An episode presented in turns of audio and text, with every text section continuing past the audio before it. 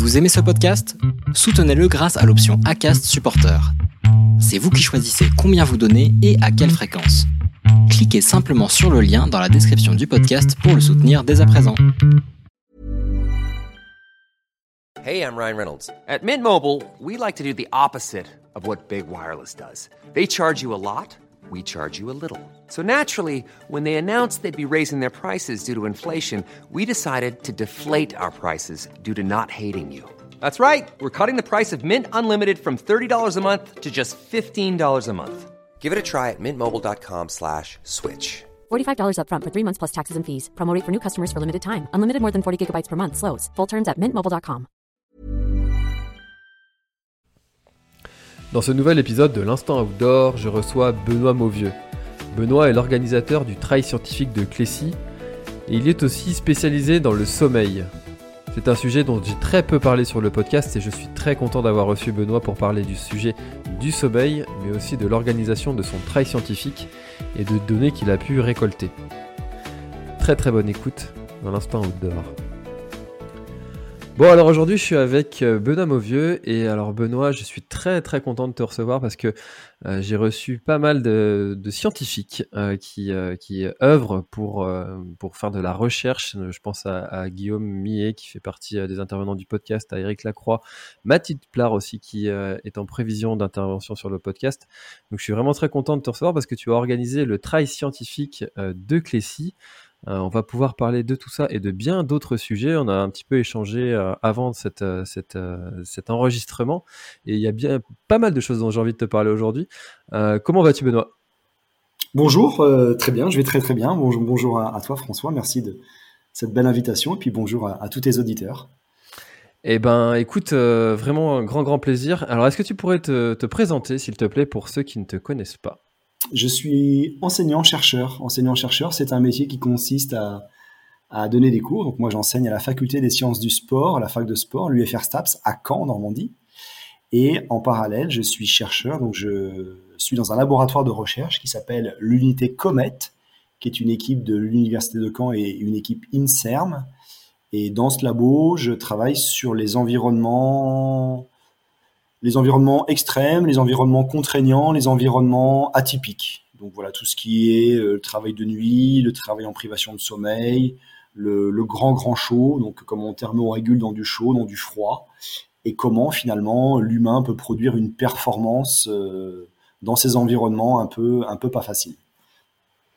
Ouais, c'est vrai qu'il y a, quand même pas mal de, choses à étudier euh, sur, euh, sur l'être humain, surtout dans les sports d'endurance.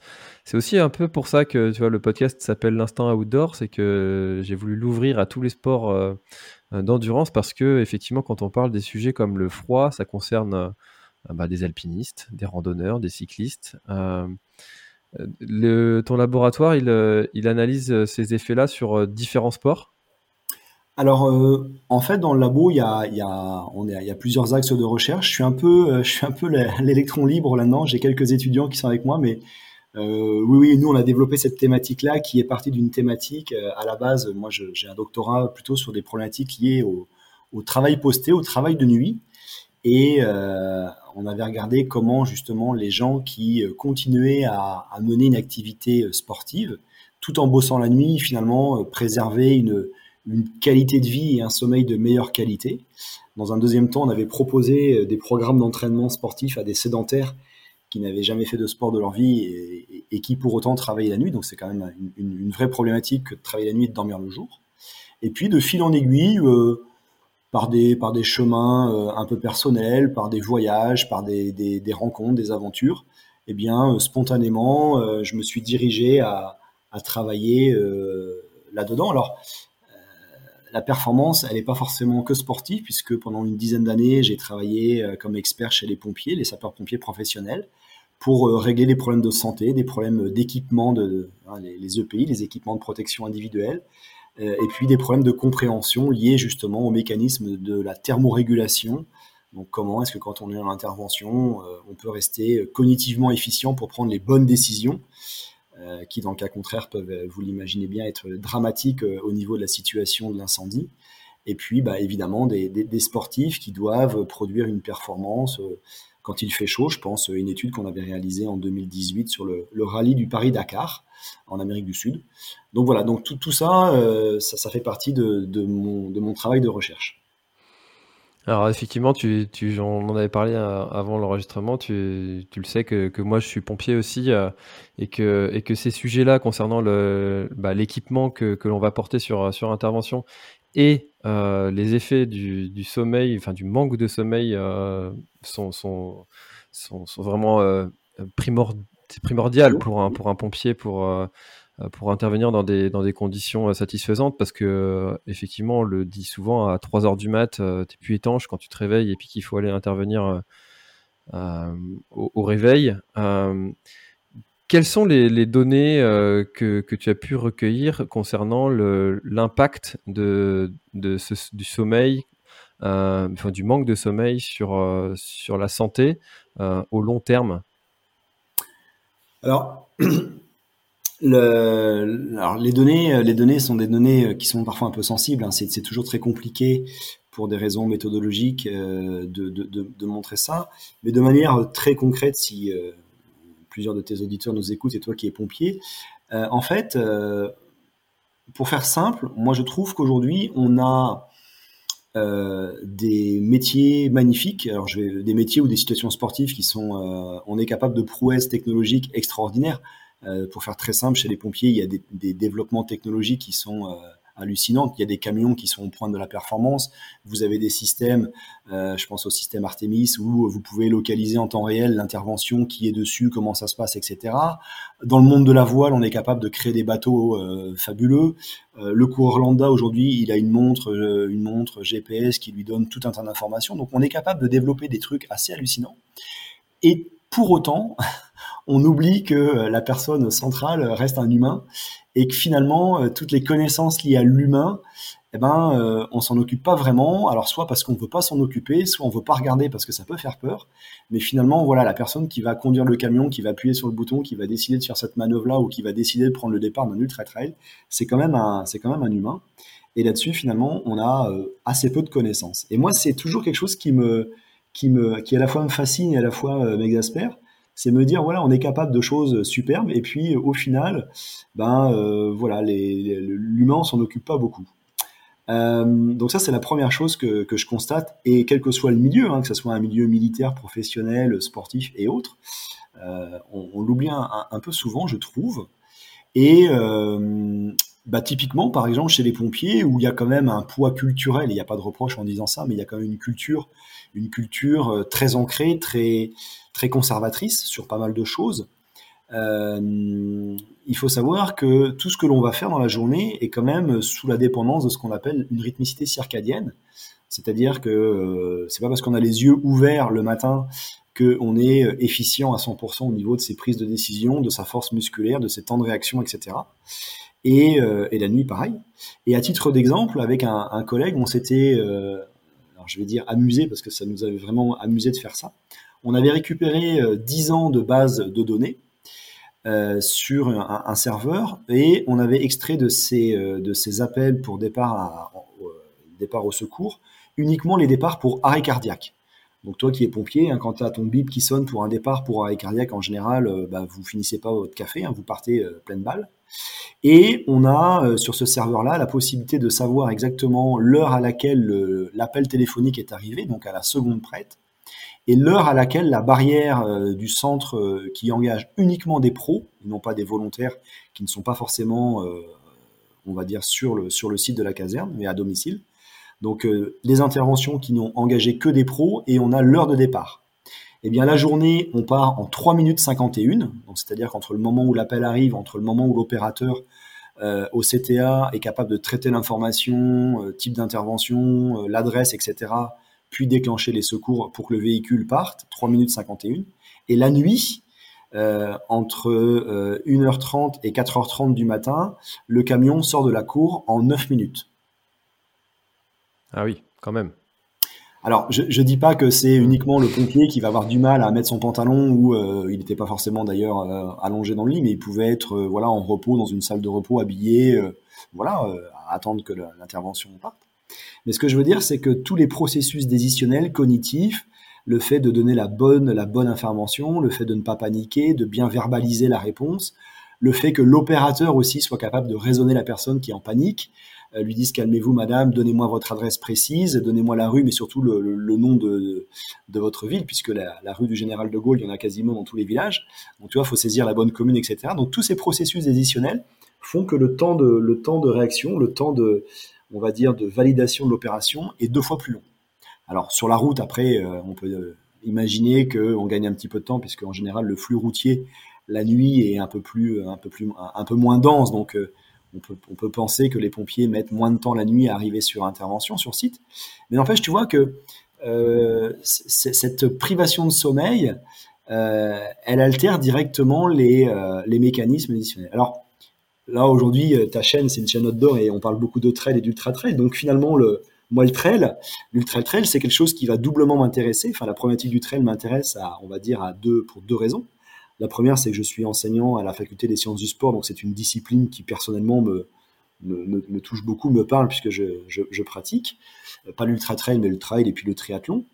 Euh, et puis dans un deuxième temps, euh, ce qui m'intéresse beaucoup dans le, dans le modèle enfin dans, dans l'ultra trail, c'est le modèle vraiment extraordinaire de cette discipline où on va demander aux gens de parfois courir avec deux nuits de privation de sommeil et finalement d'aller euh, très très très très loin dans leurs limites euh, de fatigabilité, de dépassement de soi-même. Et donc euh, en réponse à, cette, à ce sport vraiment extraordinaire, on a des réponses physiologiques qui sont aussi extraordinaires. Et nous chercheurs ça nous permet de d'observer des comportements physiologiques, des adaptations physiologiques qu'on rencontrerait euh, jamais ou rarement, ou alors dans des situations pathologiques euh, au service de réanimation aux urgences, tu vois. Hmm. Donc euh, le, trail, on l'utilise pour ces deux raisons-là. Alors pour, pour illustrer ce que, ce que tu dis concernant les, les, les, les, impacts de, du réveil sur, sur l'organisme, il y a une anecdote que je raconte souvent à ma famille, mes amis. quand quand j'étais pompier de Paris, ça fait sonner en pleine nuit et en fait, on devait traverser, euh, donc sortir de la chambre, traverser une pièce, traverser un couloir pour rentrer dans une autre pièce et valider, appuyer sur rentrer pour valider le départ. Mmh euh, et, quand je me suis réveillé, euh, je suis parti dans le mauvais sens, à l'opposé de la porte. Donc, je suis arrivé dans la fenêtre. J'ai fait demi-tour. Je suis arrivé au niveau du téléphone fixe qui était accroché au mur. J'ai décroché le téléphone et j'ai validé. Je, pour moi, j'étais en train d'appuyer sur entrée et en validant sur le, le, petit bouton qui est à l'intérieur du, du, téléphone quand on décroche là. Euh, et, pour moi, j'étais psychologiquement, j'étais en train d'appuyer sur entrée devant l'écran, quoi, pour dire un peu psychologiquement. Euh, euh, on oui, mais je suis pas. on n'est pas étanche. Non, non, mais l'anecdote que tu racontes, alors à la fois, elle est, on peut la prendre comme ça au premier degré et puis et puis et puis en rire. sauf qu'aujourd'hui, il y a énormément de tes collègues qui, ben, qui perdent la vie en intervention parce qu'ils s'endorment au volant, parce qu'il y a des collisions frontales sur des retours d'intervention, parce que euh, parce que euh, les pompiers vont arriver au 36 rue de la, la, du, général de Gaulle et puis vont appeler le CTA en disant bah écoutez on comprend pas, euh, il, se passe rien. Bah, écoutez si on a eu euh, de multiples appels et il y a plein de gens dans la rue, il y a les flammes qui sortent de... et puis les gars ils sont ils sont à Loiron, à, je sais pas dans le dans le ils sont à Mâcon au lieu d'être à, à Chalon-sur-Saône parce qu'il y a eu un problème de validation sur la bonne commune. Donc l'erreur, l'erreur fait que, euh, bah voilà, on arrive à des, à des drames, à des drames. Et si on fait l'analogie avec euh, les problématiques liées à l'ultra trail, alors souvent les, les ultra trailers, pareil, on rit, on rit parce que euh, quelque part, il y en a même, ça peut être un peu leur motivation première que d'aller sur un ultra trail pour justement se ressentir extrêmement fatigué pour aller chercher l'apparition d'hallucinations visuelles, mmh. visuelles ou auditives. Alors moi, ça me fait, euh, voilà, quand ça se passe pas trop mal, que c'est assez rapide, et puis que finalement c'est un, un, signe annonciateur et que le, le, le, coureur en est assez conscient en se disant bon bah voilà, là je suis vraiment allé trop loin. Euh, prochaine, prochain moment favorable, je m'allonge, je fais une micro sieste et tout ira bien et tout va bien. Malheureusement, parfois, l'apparition des hallucinations, moi je considère que c'est euh, quelque chose qu'on ne devrait pas voir, qu'on ne devrait pas avoir et euh, bah, il faut faire attention parce que derrière, il y a des problématiques d'orientation, de désorientation. Soit on peut tout simplement se perdre, tomber dans un ravin, euh, ne plus être conscient du temps qui passe et donc avoir des problématiques liées à l'alimentation. Donc voilà, il y a des choses sur lesquelles il faut.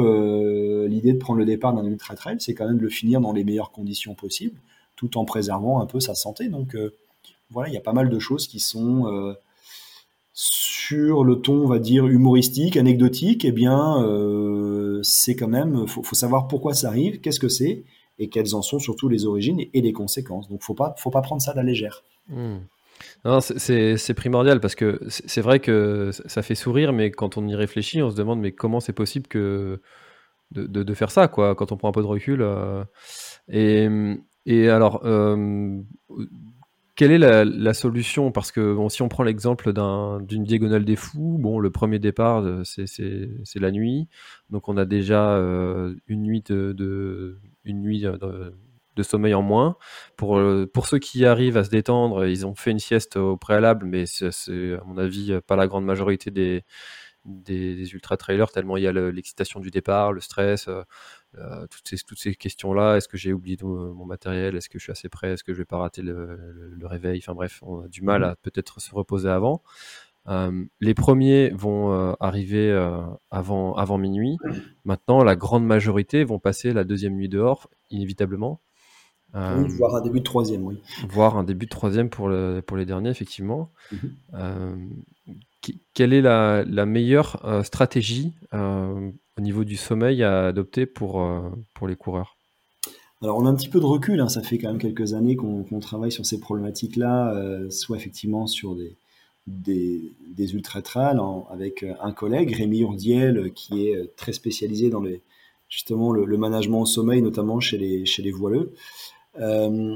En fait, on a divisé, on considère trois, parties essentielles sur un ultra trail. D'abord, il y a la partie qui est liée à la préparation. Quand vous partez en forêt, vous baladez, euh, en général, vous partez avec votre gourde et votre téléphone portable.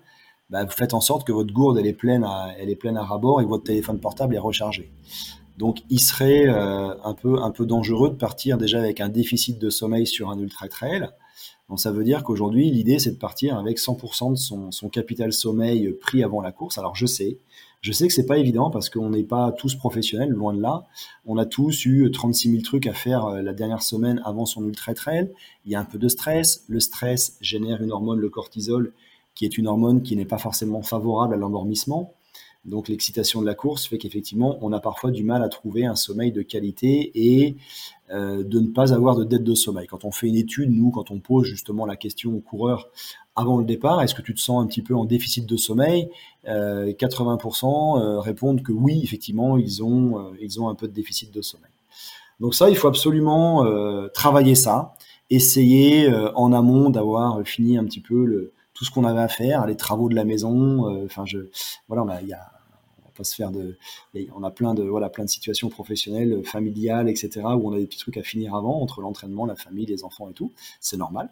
Donc essayez justement de, faire en sorte que votre dernière semaine soit la plus light possible, tant au niveau de l'entraînement que surtout de vous octroyer des plages de sommeil euh, favorables pour euh, vraiment euh, optimiser, voire même capitaliser du sommeil en plus. Euh, alors pour ça, bah, il y, a des, petites techniques. Hein. C'est d'abord se coucher euh, aux heures qui nous sont favorables et pas essayer de repousser ces heures de sommeil. Essayer, essayer de se lever aussi à des heures régulières pour ne pas non plus euh, se, désynchroniser par rapport à ça. On sait très bien que plus vous allez vous lever tard, plus le lendemain vous allez avoir envie de vous coucher tard et puis vous rentrez dans un décalage chronique. Essayez aussi euh, eh bien de vous habituer à faire des micro-siestes. Alors la sieste, c'est quelque chose qui euh, se fait dans un cadre bien précis. Si vous faites une sieste qui est trop longue, vous allez tomber dans un sommeil lent profond. C'est-à-dire que le sommeil, c'est pas euh, c'est pas comme un interrupteur de bouton. C'est le sommeil, c'est pas je suis allongé, j'ai les yeux fermés. Et le sommeil, ce n'est pas quelque chose de linéaire et de monotone. C'est quelque chose qui, qui, qui nous fait passer par plusieurs épisodes, plusieurs stades avec du sommeil léger, du sommeil profond, du sommeil paradoxal pendant lequel on fait des rêves.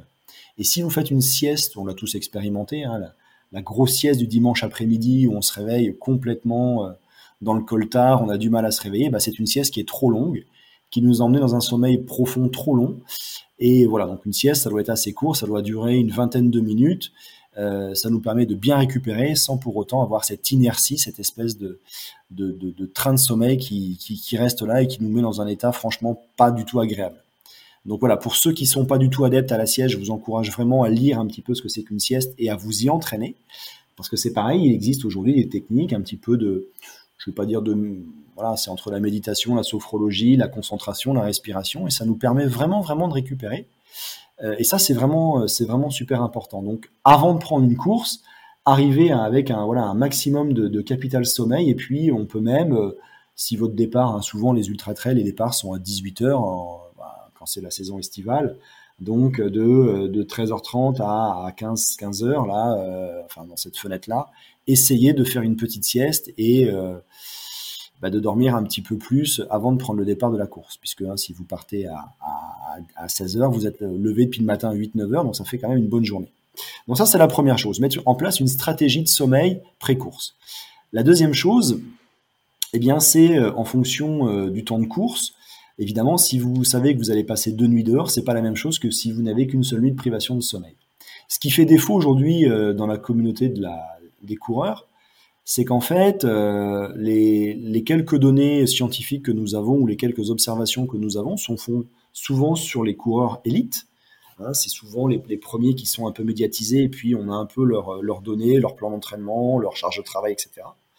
Mais euh, ça représente finalement qu'une toute petite minorité du peloton.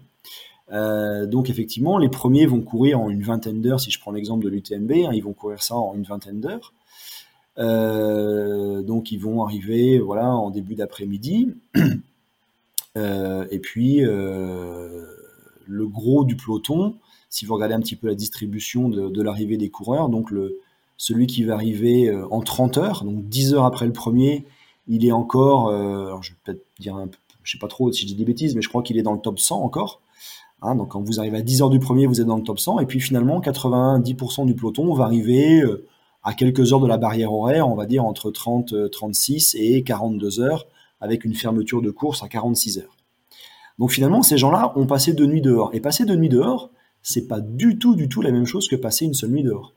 Donc comme les premiers courent en général sans faire de sieste, avec seulement en temps cumulé à peu près une dizaine de minutes de temps d'arrêt au stand, euh, la plupart des coureurs, donc 90% du peloton, sont pas du tout, du tout dans la même situation.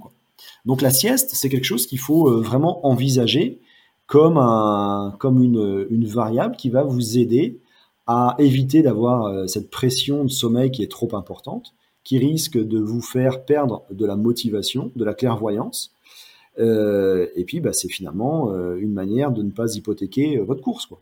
Donc la sieste, il faut vraiment l'envisager comme quelque chose qui est un outil et non pas quelque chose comme, comme une perte de temps. S'allonger 10-15 minutes et faire une petite micro-sieste, euh, c'est vraiment un investissement pour la suite de votre course. Nous, on l'a observé à maintes reprises. Les coureurs qui font des micro-siestes souvent doublent beaucoup d'autres coureurs sur les kilomètres d'après, euh, ont une meilleure efficacité euh, cognitive, hein, prennent des décisions cohérentes. et puis parfois on voit des coureurs dans les stands de ravitaillement qui entre guillemets vont errer, savent plus où sont leurs affaires, ils cherchent leur lampe frontale alors qu'elle est sur leur front.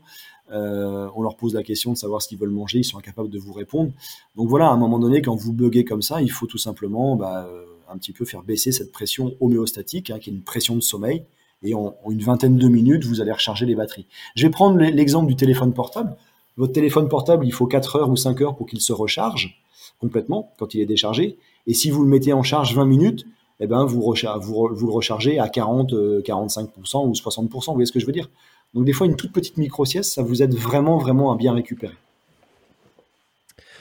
C'est hyper passionnant parce que j'avais entendu l'un des finishers de, la Barclay qui disait, euh, eux, en termes de, privation de sommeil, euh, je pense que ça doit être euh, absolument monstrueux ce qu'ils vivent, et qui disait que pour, enfin, un moment, son corps lui réclamait vraiment, vraiment, vraiment du sommeil et pour, pour ne pas trop dormir, il s'était mis dans, une, dans, un endroit tellement inconfortable que qu'il s'est dit qu'au moment où, où, ce sera dangereux pour mon corps que je reste là parce qu'il fait froid, il pleut, etc., mon corps se réveillera. Donc j'aurais dormi uniquement le nécessaire. Alors moi, je trouvais ça extrêmement dangereux. je ne sais pas ce que, ce que tu en penses de cette technique de se dire vaut mieux dormir dans un endroit qui est pas, pas, pas, optimal. J'avais testé ça sur le GRP. Euh, dormir dans un endroit où il y a du bruit, de la lumière, comme ça, euh, Ouais. Comme dormir une heure et Oui, demie. hein. euh, c'est c'est vrai que c'est difficile de dormir sur un ultra trail. Il y a deux, il y a deux, il y a deux, il y a deux endroits où on peut dormir. Soit on dort dans la, on va dire dans la zone de ravitaillement, mais euh, c'est pas toujours simple parce que c'est un peu comme sur l'autoroute. Vous êtes en voiture, vous avez envie de dormir, vous slalomez sur l'autoroute, et puis finalement vous vous arrêtez sur une aire de repos. Euh, vous sortez de votre voiture, vous marchez, vous prenez l'air, donc vous réactivez un peu le système. Vous arrivez dans la, dans la, dans la cafétéria, vous prenez un petit café, il y a de la lumière, il fait chaud, il y a de la musique, et puis euh, bah, vous dites oh bah non finalement ça va, puis trois bornes après vous redormez. Donc le problème de dormir dans une salle où il y a le, où il y a le comment le, le stand de ravitaillement là, les, les, refuges, bah, il y a du monde, on retrouve du monde, on, va manger, on reprend un petit peu d'énergie, de lumière, de musique, etc. Donc ça c'est compliqué de dormir dans un environnement qui est extrêmement bruyant. Euh, la deuxième solution, c'est de dormir euh, bah, en dehors. Alors en dehors, le problème, bah, c'est que selon les conditions, euh, alors l'é- l'été, c'est peut être cool. Hein, vous vous trouvez un arbre, vous mettez à l'ombre, voilà, vous vous mettez en position semi-assise et puis vous dormez. Le problème, c'est que le règlement de course fait que normalement, si vous voyez un coureur à terre, vous devez, en tant que coureur, lui demander si tout va bien. Alors, nous, on avait proposé à des organisateurs, en fait, de faire euh, sous le dossard. Euh, de l'autre côté du dossard, hein, la plupart des coureurs ont leur dossard accroché sur un porte-dossard. Et bien, sous le dossard, en fait, vous retournez le dossard et c'est marqué en dessous euh, tout va bien. voilà, je suis juste en train de faire une petite sieste. merci de me, laisser dormir, en fait. C'est ce qui se passe sur euh, l'UTMB. Il y a ça. Ouais, ben c'était à, notre, à notre, à l'initiative de Rémi Urdiel d'avoir proposé ça. Donc je trouve ça assez intelligent. Vous pouvez aussi, euh, et je pense que là il y a un message aussi à faire passer euh, auprès des organisateurs, c'est-à-dire que vous pouvez aussi euh, dédier, euh, organiser des salles un peu, des salles sommeil, des salles de sieste, des endroits qui sont un petit peu délocalisés euh, du point, euh, du point euh, ravitaillement, là où il y a de la musique, des speakers, etc. Donc vous pouvez à un autre endroit faire une sorte de, de grande salle avec soit des matelas par terre, des hamacs, des, des, méridiennes, des, transats, quelque chose où les, gens peuvent dormir. Nous, ce qu'on fait souvent quand on est sur des protocoles de recherche, on a une petite ardoise Velleda, on marque l'heure à laquelle le coureur souhaite être réveillé. Comme ça, vous, en tant que coureur aussi, ça vous permet d'être hyper serein en disant, bah voilà, je suis sûr que je peux vraiment me détendre, me, laisser entraîner dans mon sommeil et je sais qu'il y a un des bénévoles qui, dans euh, 20 minutes, va me réveiller. Donc comme ça, je serai pas, je vais pas trop perdre de temps, je vais pas non plus me réveiller complètement vasouillard parce que j'aurais dormi 3 heures. Et donc ça peut être une bonne méthode aussi que de prévoir ça. Vous pouvez aussi prévoir des petites boules caisses parce qu'il y a trop de bruit et c'est difficile parfois de, bah de, de, de, de, comment de se couper de ce monde euh, de la course en fait. C'est ça qui est le plus difficile. Souvent les coureurs me disent bah, je suis fatigué mais j'arrive pas à dormir parce que je suis en stress, parce qu'il y a du bruit, parce que je suis dans ma course et j'arrive pas à couper. Donc je pense que ça se travaille. Hein. Vous passez, vous les coureurs, vous passez énormément de temps à vous entraîner. L'entraînement, c'est pas que faire du renforcement musculaire, du fractionné, de la course et de la course et de la course. Il y a aussi d'autres méthodes, d'autres stratégies, la préparation mentale, la, la sophrologie et autres qui vous permettent justement de, de vous endormir et de vous inciter à euh, aller chercher un sommeil ultra rapide sur une micro-sieste. Et puis ça s'apprend en termes de, ressenti, c'est-à-dire que, alors personnellement, moi je suis, je suis vraiment l'adepte de la sieste, ça fait rire un peu tout mon entourage, mais quand je sens que c'est le moment, il y a une sorte de fenêtre, alors les marins parlent souvent de fenêtre météo, une sorte de fenêtre favorable pour prendre un, un ou quelque chose comme ça. Le sommeil, c'est pareil. Quand vous sentez que c'est là, c'est tout de suite et c'est maintenant. C'est pas dans une demi-heure parce qu'après, ce train de sommeil va passer. Et si vous sentez que vous en avez là immédiatement le besoin, eh bien, vous vous allongez, vous fermez les yeux, vous vous détendez et en trois minutes, bah, vous êtes en train de ronfler. Donc, c'est des choses aussi que l'on doit ressentir. Il faut s'écouter. Et euh, nous, ce qu'on s'aperçoit, c'est que les gens qui euh, ne veulent pas dormir, eh bien, sont souvent des gens qui euh, se traînent, euh, n'avancent plus, euh, et puis bah, leurs paramètres, euh, on l'a bien vu avec les les paramètres sont vraiment, les paramètres physiologiques qu'on a enregistrés sont vraiment pas bons, et on a juste envie de leur dire, bah voilà, plutôt que de faire euh, un travail très peu qualitatif, arrête-toi un quart d'heure, et ce quart d'heure-là, il euh, faut vraiment euh, l'imaginer comme un investissement pour la suite de la course. Hmm. Mais comme c'est métiers, hein, primordial, euh, euh, c'est primordial ce, ce côté. euh, je je m'écoute, j'écoute les sensations que mon corps m'envoie. Ouais. C'est- c'est- mais des fois, c'est assez perturbant de savoir qu'est-ce qu'il est en train de nous dire. Euh, Je prends l'exemple sur un au début, quand j'ai commencé le long, sur des trails de 50 et quelques kilomètres, j'avais toujours un espèce de coup de barre où je me disais là, je pourrais très bien m'allonger dans le, sentier, au bord du sentier et m'endormir instantanément. mais est-ce que c'est que j'ai vraiment besoin de sommeil? Est-ce que finalement je suis pas en train de faire une hypo? Euh, est-ce que euh, c'est juste parce que ça fait 30, 30 bandes que je suis en train de courir et que je suis fatigué euh, et il faut juste que je force et que, et que tout le monde y passe par des moments qui sont, on appelle ça le creux de la vague, là, ça, ça revient toujours. c'est pas toujours simple de, de, savoir comment adapter les signaux de son corps. Hein. Alors aujourd'hui, on a la chance d'avoir quand même, on est pas mal entre guillemets connectés. Hein. il y a pas mal d'objets qui nous permettent de savoir ça. Sur un 50 km, euh, si c'est pas une course de nuit, normalement, il n'y a pas de raison d'avoir euh, cette fatigue, sauf si tu avais fait une garde de nuit, tu vois, des choses comme ça. Mais dans des conditions normales, euh, normalement, il n'y a pas de problème. La, grosse problématique, c'est de toute façon le créneau 1 heure, 1 heure du matin, 5 heures, tu vois, le créneau de nuit et puis le créneau euh, naturel, euh, naturel post-prandial, là, le 13h30, 15h, on a envie de dormir. Là, je suis en train de traiter les données d'un protocole qu'on a mis en place. Euh, je vois qu'effectivement, il y a une réduction de la force de tous mes coureurs, c'est normal, mais je vois que cette réduction de la force n'est pas linéaire et qu'il y a des heures de la journée euh, pour lesquelles la force baisse beaucoup plus rapidement euh, entre ces créneaux justement euh, entre minuit et demi et 4 heures du matin. Là, il y a une grosse baisse de force avec une remontée de force euh, au petit matin, quoi. Donc la, la nuit, la nuit, c'est quand même quelque chose où euh, le cerveau humain, en termes de motivation, en termes de, concentration, en termes de libération de force, eh bien, n'est pas, n'est pas fait pour travailler à ce moment-là. Donc oui, on peut rester, entre guillemets, éveillé euh, la nuit, mais, mais nos systèmes sont quand même, sont quand même extrêmement dégradés. Quoi. On, fonctionne en mode dégradé. Donc, est-ce qu'on préfère fonctionner comme ça pendant 6 heures en mode dégradé ou est-ce qu'on préfère faire une petite sieste pour euh, réduire cette dégradation et puis euh, regagner en confort derrière? J'avais lu que justement, si l'être humain en était euh, là où il en est, c'était justement parce que son cerveau s'était développé plus que celui des autres animaux, et notamment grâce à sa capacité à se mettre en sécurité pour dormir. Euh, je crois oui, que dans le livre Sapiens que j'ai lu ça. tout à fait. Euh, alors c'est vrai que dans le, si on regarde un petit peu dans les espèces des mammifères, hein, on a on a les espèces diurnes. Nous, nous sommes des diurnes. On vit le jour. On est plutôt spécifiquement et génétiquement programmé pour dormir la nuit. Euh, et quand on travaille la nuit, ben, notre sommeil de jour n'est absolument pas du tout qualitatif. Hein. C'est pas parce qu'on travaille et qu'on est travailleur de nuit depuis 20 ans qu'on dort de la même manière quand on dort le jour. Il y a des mammifères qui sont des nocturnes. Hein. Tous les rongeurs euh, voilà, dorment très bien le jour. Alors il y a plein de théories qui ont été faites. Effectivement, la première, c'était de dire que euh, l'homme finalement s'est adapté et a orienté cette, cette évolution euh, pour dormir le jour, pour ne pas être, on va dire, en concurrence avec ses grands prédateurs. C'est-à-dire que par rapport peut-être à un système sensoriel moins efficace pour voir la nuit, euh, il préférait euh, bah, de ne pas croiser les grands fauves qui étaient des chasseurs nocturnes. Donc l'homme se protégeait dans sa caverne, dormait, le, dormait la nuit, et puis le matin, bah, il partait chasser et il n'y avait plus que des petits et des petits animaux qui étaient moins, moins dangereux pour lui. Donc ça peut être une, une, des explications. À, creuser. À creuser. Euh, euh, j'aimerais bien qu'on passe euh, sur, justement, on en a un petit peu parlé, de, le trail scientifique de, de Clécy. alors, organiser un trail, c'est quelque chose de complexe. Organiser un trail scientifique, j'imagine que ça l'est encore plus.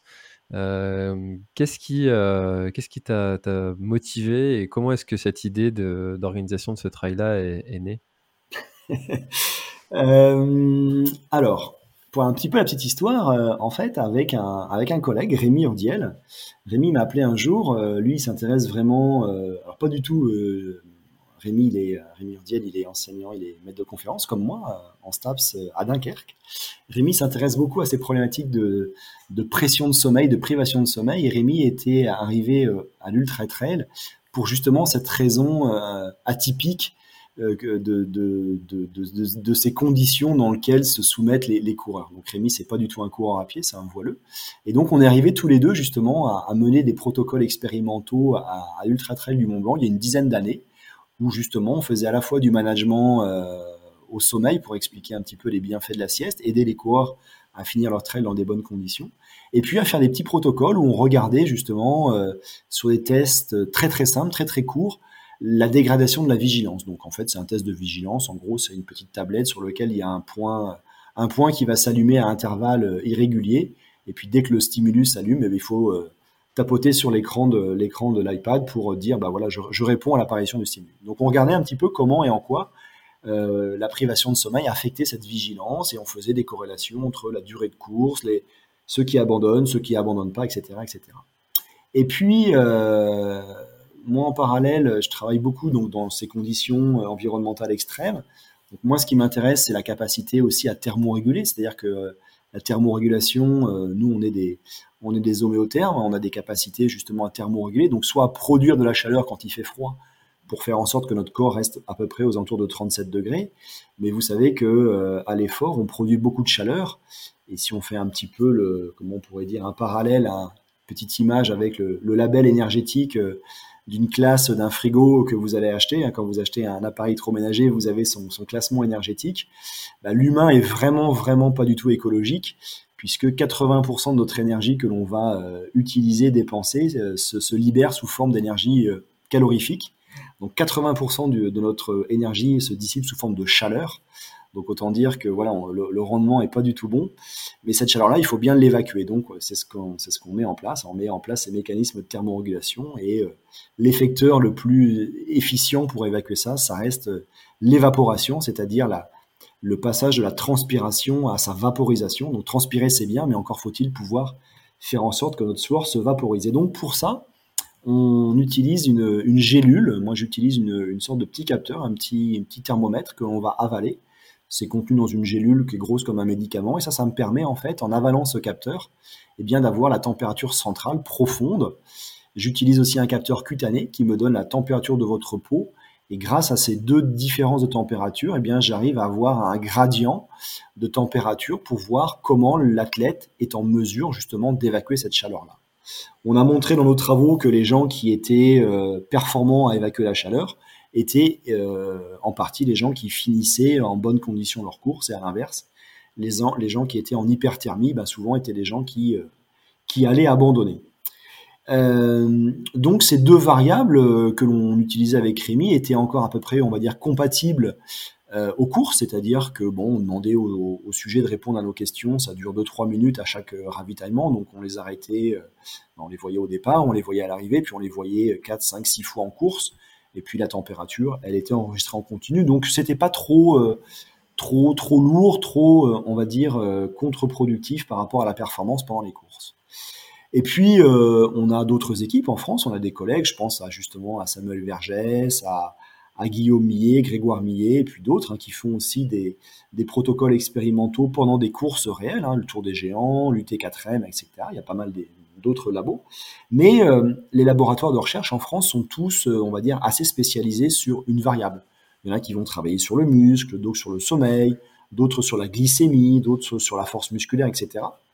Et je trouvais, euh, en tous les cas, dommage que chacune de, nos équipes scientifiques qui, travaillent et qui s'intéressent au trail, eh bien, finalement, ne l'investiguent que sur leur variable, leur variable de leur, leur domaine d'expertise. Et c'est normal, mais euh, l'homme est quand même beaucoup plus complexe. On ne peut pas expliquer la performance que par la vigilance ou que par la force musculaire ou que par euh, la glycémie, par exemple. Donc je me suis dit quand même la machinerie humaine est quand même assez complexe et puis pour faire une pour réaliser une performance, bah, c'est multi euh, c'est multiparamétrique, c'est pluridisciplinaire. Il y a de la motivation, il y a de la psychologie, il y a notre origine sociale qui détermine un petit peu qui on est, ce qu'on fait, etc. Et puis bah, il y a plein de variables qui vont contribuer à la performance. Donc je m'étais dit, euh, ça serait quand même cool qu'on puisse faire un protocole où euh, bah, on ait une approche assez intégrative quoi, pour expliquer un petit peu tout ce qui se passe. Donc avec un collègue euh, Romain Jouffré de la PHP, là, on avait monté un protocole avec d'autres des, collègues de l'Institut du cerveau et de la moelle épinière en 2017, ouais 2017, à, sur la diagonale des fous.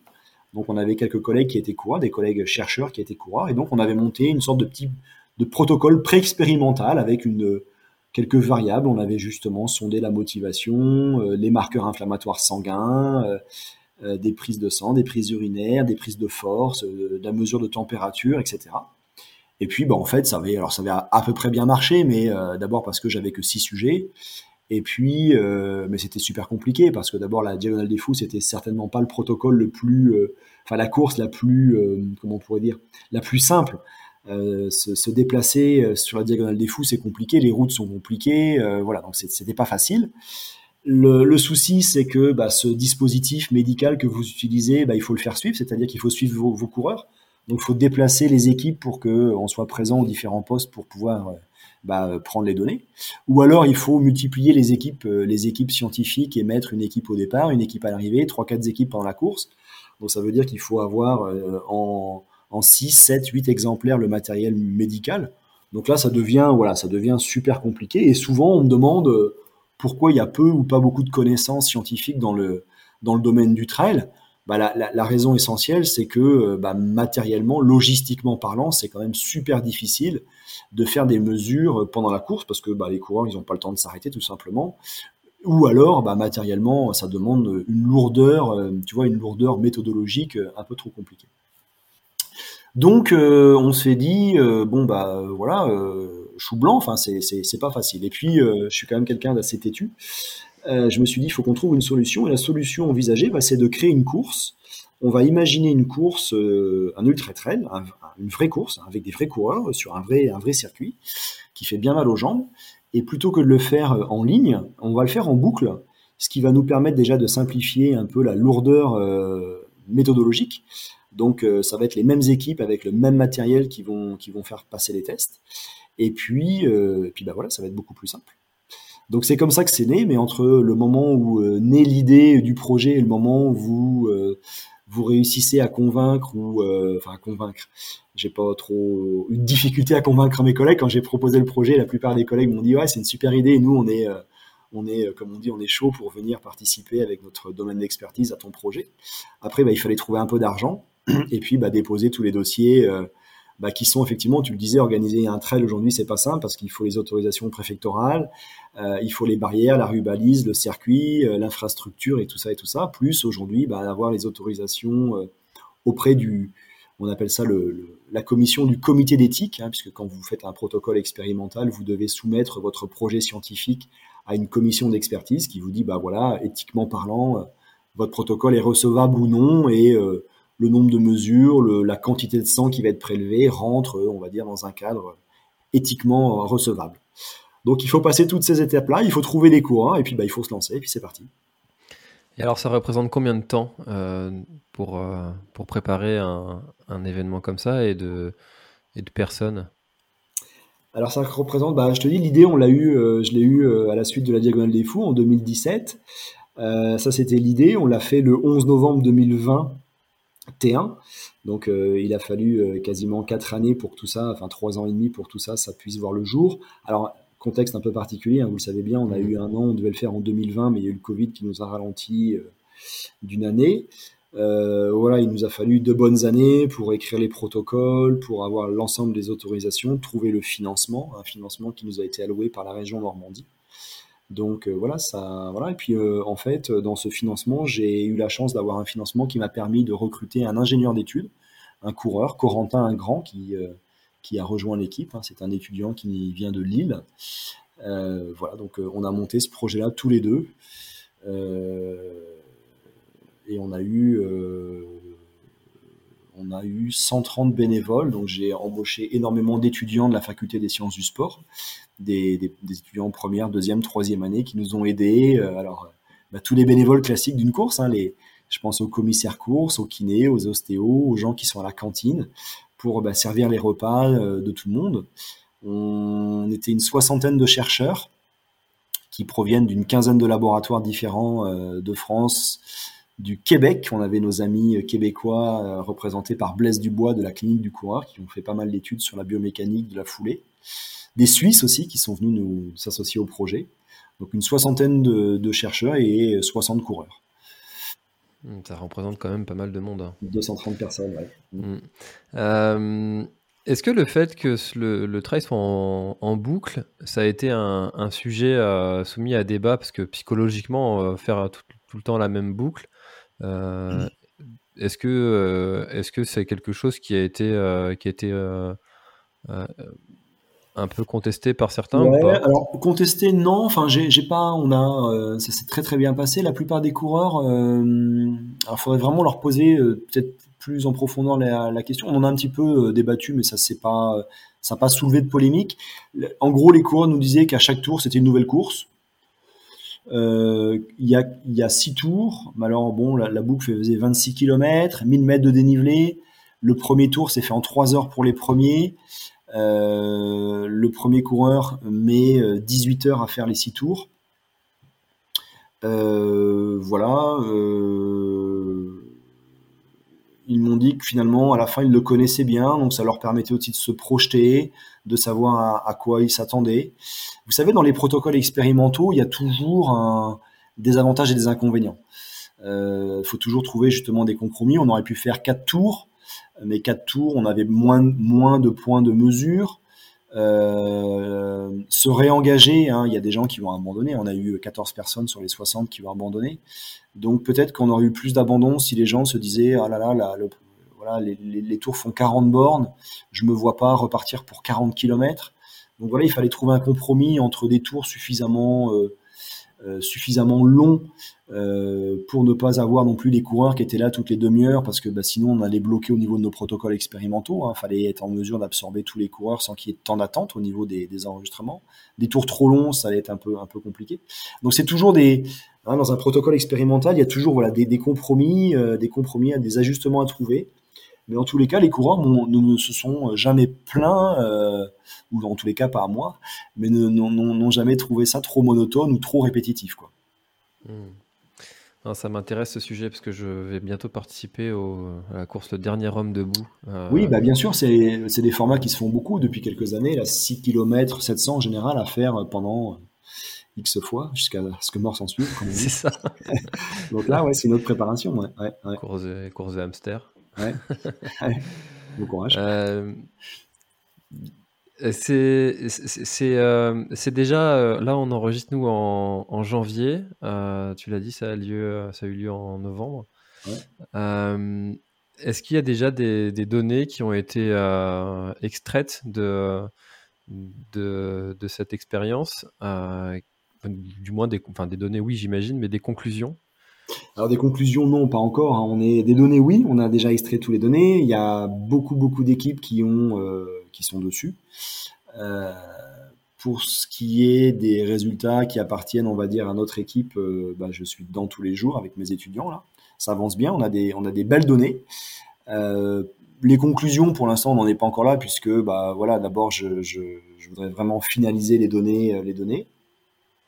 Alors nous, on a des projets derrière. Bah, l'idée, effectivement, c'est de rendre public ces, résultats, mais surtout aussi de les transformer euh, de leur interprétation purement scientifique, qui sont parfois pas forcément accessibles et compréhensibles par tout le monde, en données, on va dire, vraiment pratico-pratiques, très pédagogiques, et que ces données du protocole scientifique puissent justement aider les coureurs dans leur quotidien à mieux s'entraîner, à peut-être moins s'entraîner en volume, mais euh, peut-être plus qualitativement, euh, on a un suivi euh, qui a été fait après la course. Souvent, on fait beaucoup de protocoles pendant la course, mais non, on a, suivi aussi nos, coureurs plusieurs semaines après la course pour voir à quelle vitesse ils étaient capables physiologiquement de récupérer d'un tel effort.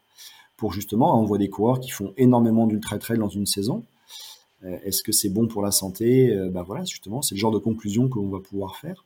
On se revoit bientôt fin mars avec tous les collègues qui ont participé à ce protocole. On se retrouve à Clécy fin mars pour un, week-end, un workshop, où on va justement présenter tous nos résultats de manière euh, équipe par équipe et puis euh, voir comment euh, on va pouvoir aussi maintenant intégrer ces données-là ensemble. Parce que bah, l'idée du protocole, c'est que justement on puisse expliquer le comportement de certaines variables par rapport à, d'autres variables. Par exemple, pourquoi la force s'effondre? Est-ce que c'est un problème de fatigue centrale ou de fatigue périphérique Est-ce que c'est lié à un épuisement de la glycémie Est-ce que c'est lié à un épuisement motivationnel euh, Pourquoi la, biomécanique, elle, euh, elle change Est-ce que c'est pareil Est-ce que c'est lié à des problématiques de, force, etc., etc. Donc euh, voilà, on avait mesuré pas mal de paramètres et maintenant, bah, on va essayer justement de, croiser, de, confronter les données des équipes les unes par rapport aux autres pour vraiment essayer de comprendre avec une vision beaucoup plus globale bah, les raisons, les raisons de la performance ou les raisons de l'abandon. Vous savez, les 15 personnes, les 14 personnes qui vont abandonner, euh, bah pour nous, ce sont des, données qui sont tout aussi précieuses que les données des gens qui ont terminé, parce que les données des gens qui vont abandonner vont nous permettre justement de les comparer avec ceux qui ont terminé, et peut-être de, comprendre quelles sont les raisons de l'abandon. C'est extrêmement passionnant parce que euh, on, on attribue ça souvent à, des, à, des, à certaines causes. Euh, enfin, ce qui nous arrive, on, on, attribue ça à certaines causes, mais qui seraient peut-être en fait complètement différentes que ce dont on a l'impression que d'avoir. Euh, et, mais par contre, ça doit être un, un, très très très gros travail de justement confronter toutes ces données et de, de, d'analyser tout ça et d'interpréter. Ouais, boulot, ouais. je me dis, euh, purée, ça doit être, euh, ouais, enfin, parce que quand on, enfin, comme tu l'as dit tout à l'heure, l'être humain est un être euh, quand même assez complexe et quand on, et c'est pour ça en fait que sur le podcast à l'origine, je voulais faire des, des semaines à thème parce que bah, un, un, coup de mou, qu'on appelle souvent coup de mou, un coup de moins bien pendant un effort, euh, un physiologiste va donner une raison, un nutritionniste va en donner une autre, un préparateur mental va donner une autre raison de ce coup de mou. Mmh. Euh, ben voilà, moi l'idée, euh, voilà, moi je suis, je suis, je suis quelqu'un de curieux de nature et je suis quelqu'un aussi d'assez pragmatique, d'assez cartésien. Et alors la sensation, moi je voilà, je, suis je, cours depuis que j'ai l'âge de 11 ans, donc les, les sensations c'est quelque chose d'important. Mais moi j'aime bien mesurer, voilà, j'aime bien mesurer, j'aime bien avoir un euh, des, preuves tangibles. et c'est important, je pense aussi, dans le domaine du sport, quel que soit le, niveau. Le sport, ça prend beaucoup de temps dans notre quotidien, donc autant essayer de, rendre tout ça le plus efficient possible. Euh, et je crois qu'aujourd'hui, euh, bah, la science, c'est bien le, fondement de la science, c'est d'apporter des preuves, des preuves, des preuves objectives, et de pouvoir justement mettre des, bah, des valeurs chiffrées sur du ressenti. Alors il y a des coureurs qui vont vous dire effectivement je me sentais pas bien, bah, à ce moment-là on va voir que leur glycémie elle est vraiment très très basse ou euh, que euh, sur leur test de motivation il y avait un gros problème ou euh, leur système vestibulaire il était complètement défaillant et que du coup ils ont compensé par un autre par un autre une autre efficience sensorielle.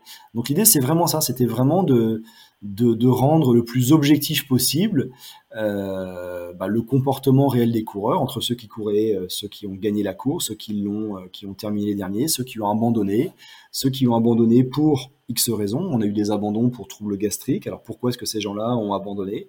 Est-ce que voilà, on, va vraiment analyser tout ça? Est-ce y a, on a des gens qui ont abandonné pour hypothermie? Il y a des gens qui ont eu froid, qui ont eu froid, qui ont qui n'étaient pas bien, qui se sont mis à marcher. Quand vous marchez, bah, vous produisez moins de puissance, moins de puissance, moins de chaleur, et se sont retrouvés en hypothermie. Donc voilà, l'idée, voilà, c'est aujourd'hui de cumuler, de, créer une grosse banque de données, et puis bah, justement de faire des études multiparamétriques où on va prendre en considération le genre, les hommes, les femmes, l'âge, leur composition corporelle, leur glycémie, leur force au départ, la, la baisse de la puissance musculaire, etc., etc., pour essayer de faire une sorte de modèle, euh, sans tomber évidemment dans le, dans le, dans le modèle purement mathématique, mais voilà, d'avoir des grandes tendances en disant, bah voilà, le, le facteur prédominant euh, bah, semble, le plus affecté semble être celui-ci. Donc par exemple, euh, là on est en train de travailler sur, on a fait des, on a fait des mesures de force des extenseurs du, du genou. Donc on, les gens étaient dans une, dans sorte de chaise à quadriceps. On leur demandait justement de faire un, mouvement en, isométrie. Donc, euh, il n'y a, pas de déplacement. Il faut essayer de soulever son. Voilà, je vais parler simplement, mais essayer de, faire une extension du genou contre un dynamomètre. On a enregistré le couple de force. Mais on s'aperçoit que dès le premier tour, on a à peu près 60% de la force qui diminue. Euh, à la fin du troisième tour, on a plus que 4, enfin, on a une baisse de 85% de la force. Et donc, les trois derniers tours sont faits avec les 15% de force restantes. Donc tout l'effondrement se fait dès le départ, et là on est en train de manière beaucoup plus précise de regarder comment évolue cette force-là entre les hommes et les femmes, entre les finishers et non-finishers, et même plus précisément, on a des gens qui sont, euh, hein, quand vous courez, il y a des gens qui sont euh, très latéralisés, c'est-à-dire qu'on a tous une jambe d'appel, là-dessus il n'y a pas de problème, mais que quand vous avez un obstacle à monter, par exemple une petite marche à monter, il y a des gens qui vont euh, toujours pousser avec la même jambe d'appel.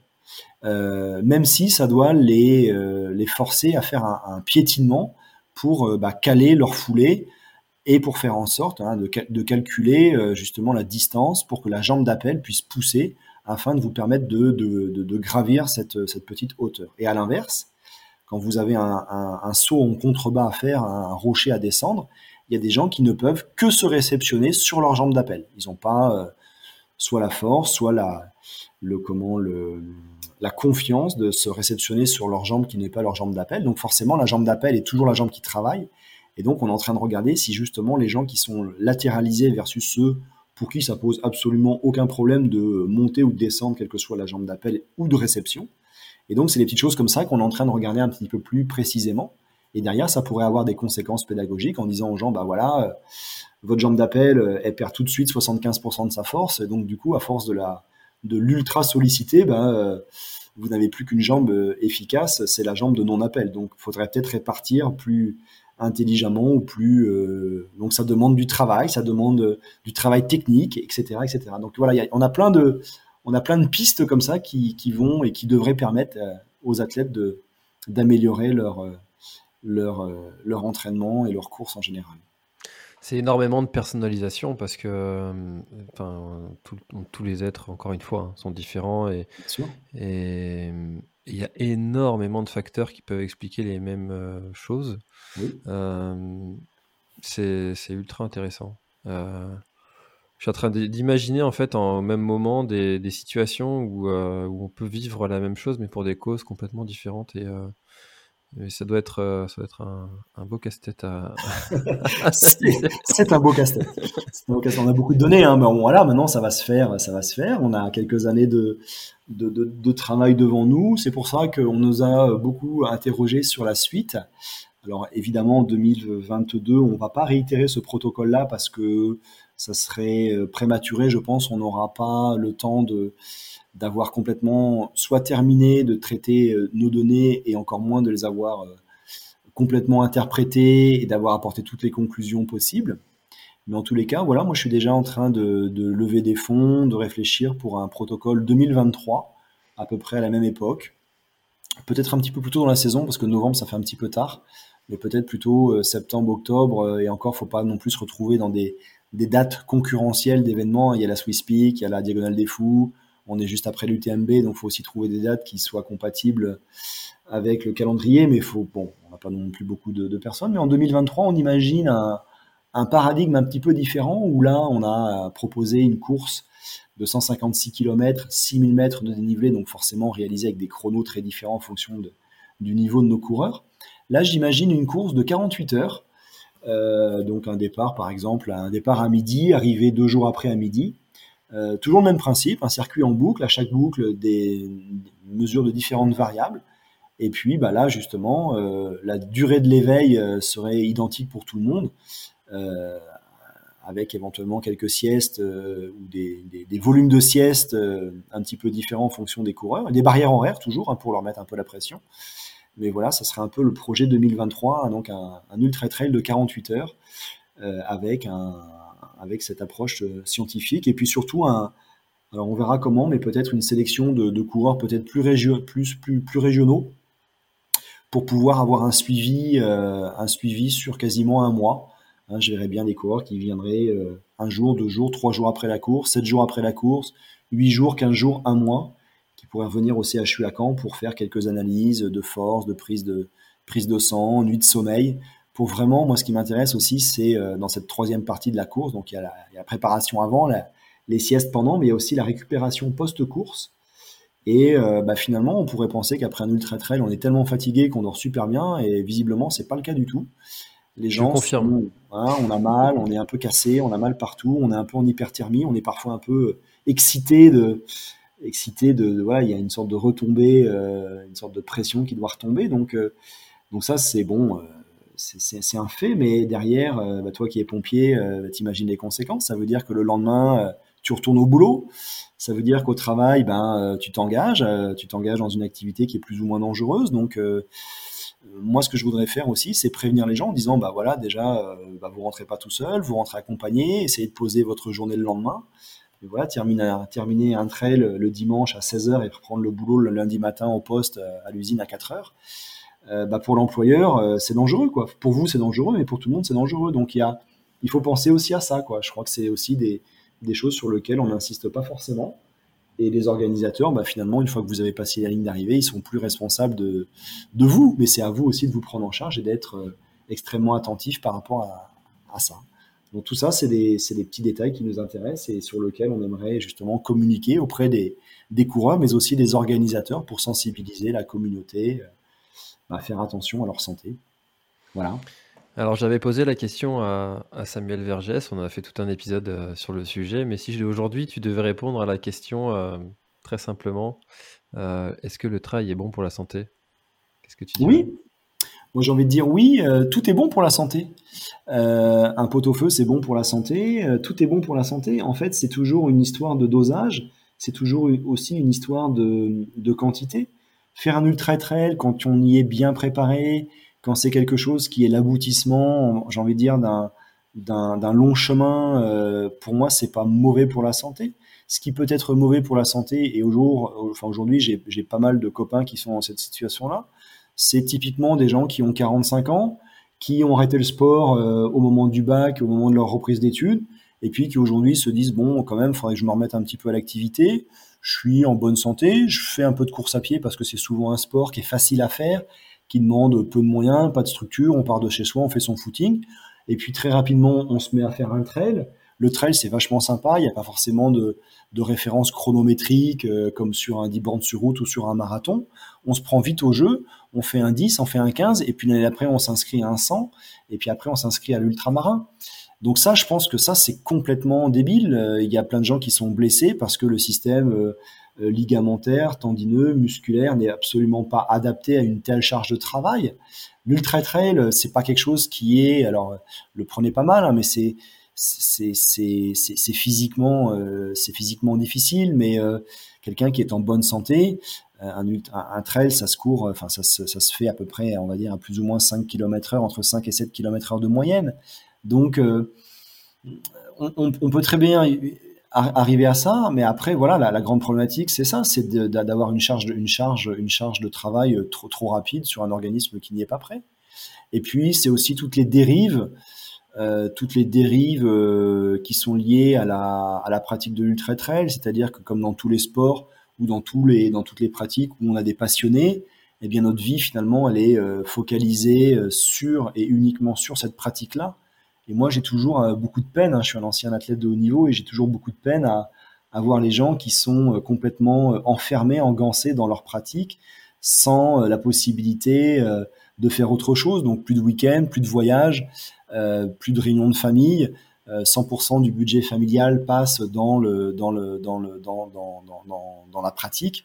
Je trouve ça, je, trouve ça, voilà, c'est mon point de vue. Je trouve ça un petit peu dommage. Mais mais voilà. Donc pour moi, le trail n'est pas forcément mauvais pour la santé mais euh, le toujours plus, ce qui, est, ce qui est dangereux pour la santé, c'est le toujours plus, quoi. Euh, si on se fait plaisir sur un 50 km et que ça nous va bien, il n'y a pas de raison qu'on monte sur un 160 pour se faire mal, quoi. On n'a rien à se prouver. Euh, faudra, je pense que si vous invitez, voilà, si vous invitez Mathilde, Mathilde Plard, avec qui on a travaillé à Clécy, elle vous en parlera beaucoup mieux puisque c'est son métier. Mais c'est vrai qu'aujourd'hui, je crois qu'on a besoin d'une forme de reconnaissance sociale et que la plupart des gens euh, qui se lancent sur le, le trail, l'ultra trail, c'est aussi faire partie de cette communauté pour avoir cette reconnaissance un peu, un peu, un peu sportive et sociale. Je suis finisher d'un ultra trail, donc euh, voilà, moi quand j'étais petit, que que mon tonton faisait un marathon à l'époque, quand dans les années 80, quand on était marathonien, c'était on était un peu un extraterrestre, quoi. On était quelqu'un de, waouh, c'était un marathon, c'était, c'était un truc de fou, quoi. Aujourd'hui, le marathon, c'est, c'est, rien, enfin, c'est rien. Si, c'est beaucoup encore, mais voilà, justement, il y a, le toujours plus fait qu'aujourd'hui, les gens euh, vont essayer de s'identifier à, un Kylian Jornet, à, et euh, cette envie d'appartenir à cette, à cette, à cette société-là, à cette, à ce clan. Et pour autant, ils n'en ont pas forcément les, les moyens physiques. Donc écoutez-vous avant tout, avant de vous lancer dans des défis fous. Exactement, et bah, c'est une très belle conclusion et effectivement, euh, je recevrai Mathilde parce que tous ces sujets sociétaux m'intéressent énormément et c'est donc peut-être que quand vous écoutez l'épisode, que vous êtes en train d'écouter l'épisode avec Mathilde est déjà sorti, donc allez voir, allez voir ça. avec plaisir. Eh ben, Benoît, euh, merci beaucoup. Est-ce qu'il y a quelque chose que tu voudrais euh, ajouter euh, peut-être pour clôturer notre échange? Non, bah, enfin, c'est super sympa. Moi, je trouve ça très enrichissant justement de pouvoir échanger. Moi, je suis assez friand de ça parce que finalement, là, nous les chercheurs, on a aussi besoin des retours d'expérience des coureurs. On est là, les chercheurs, je pense qu'on je sais pas si on a une bonne ou une mauvaise image, mais vous savez, on est, on est accessible, on, est là pour répondre aussi à, à des besoins très pratico-pratiques. Donc souvent en côtoyant les sportifs qui nous font part de leur euh, de leurs ressentis, de leurs problèmes, de euh, bah voilà, à chaque fois qu'on prend le départ, on a des troubles gastriques, bah, on essaie d'améliorer les repas, tout ça. Donc on est vraiment, euh, j'ai envie de dire, au service de la communauté des coureurs. Donc n'hésitez pas surtout à nous contacter et à nous faire part de vos besoins. On y répondra avec plaisir en montant des protocoles spécifiques pour essayer d'aller vérifier telle ou telle hypothèse. on est là pour partager.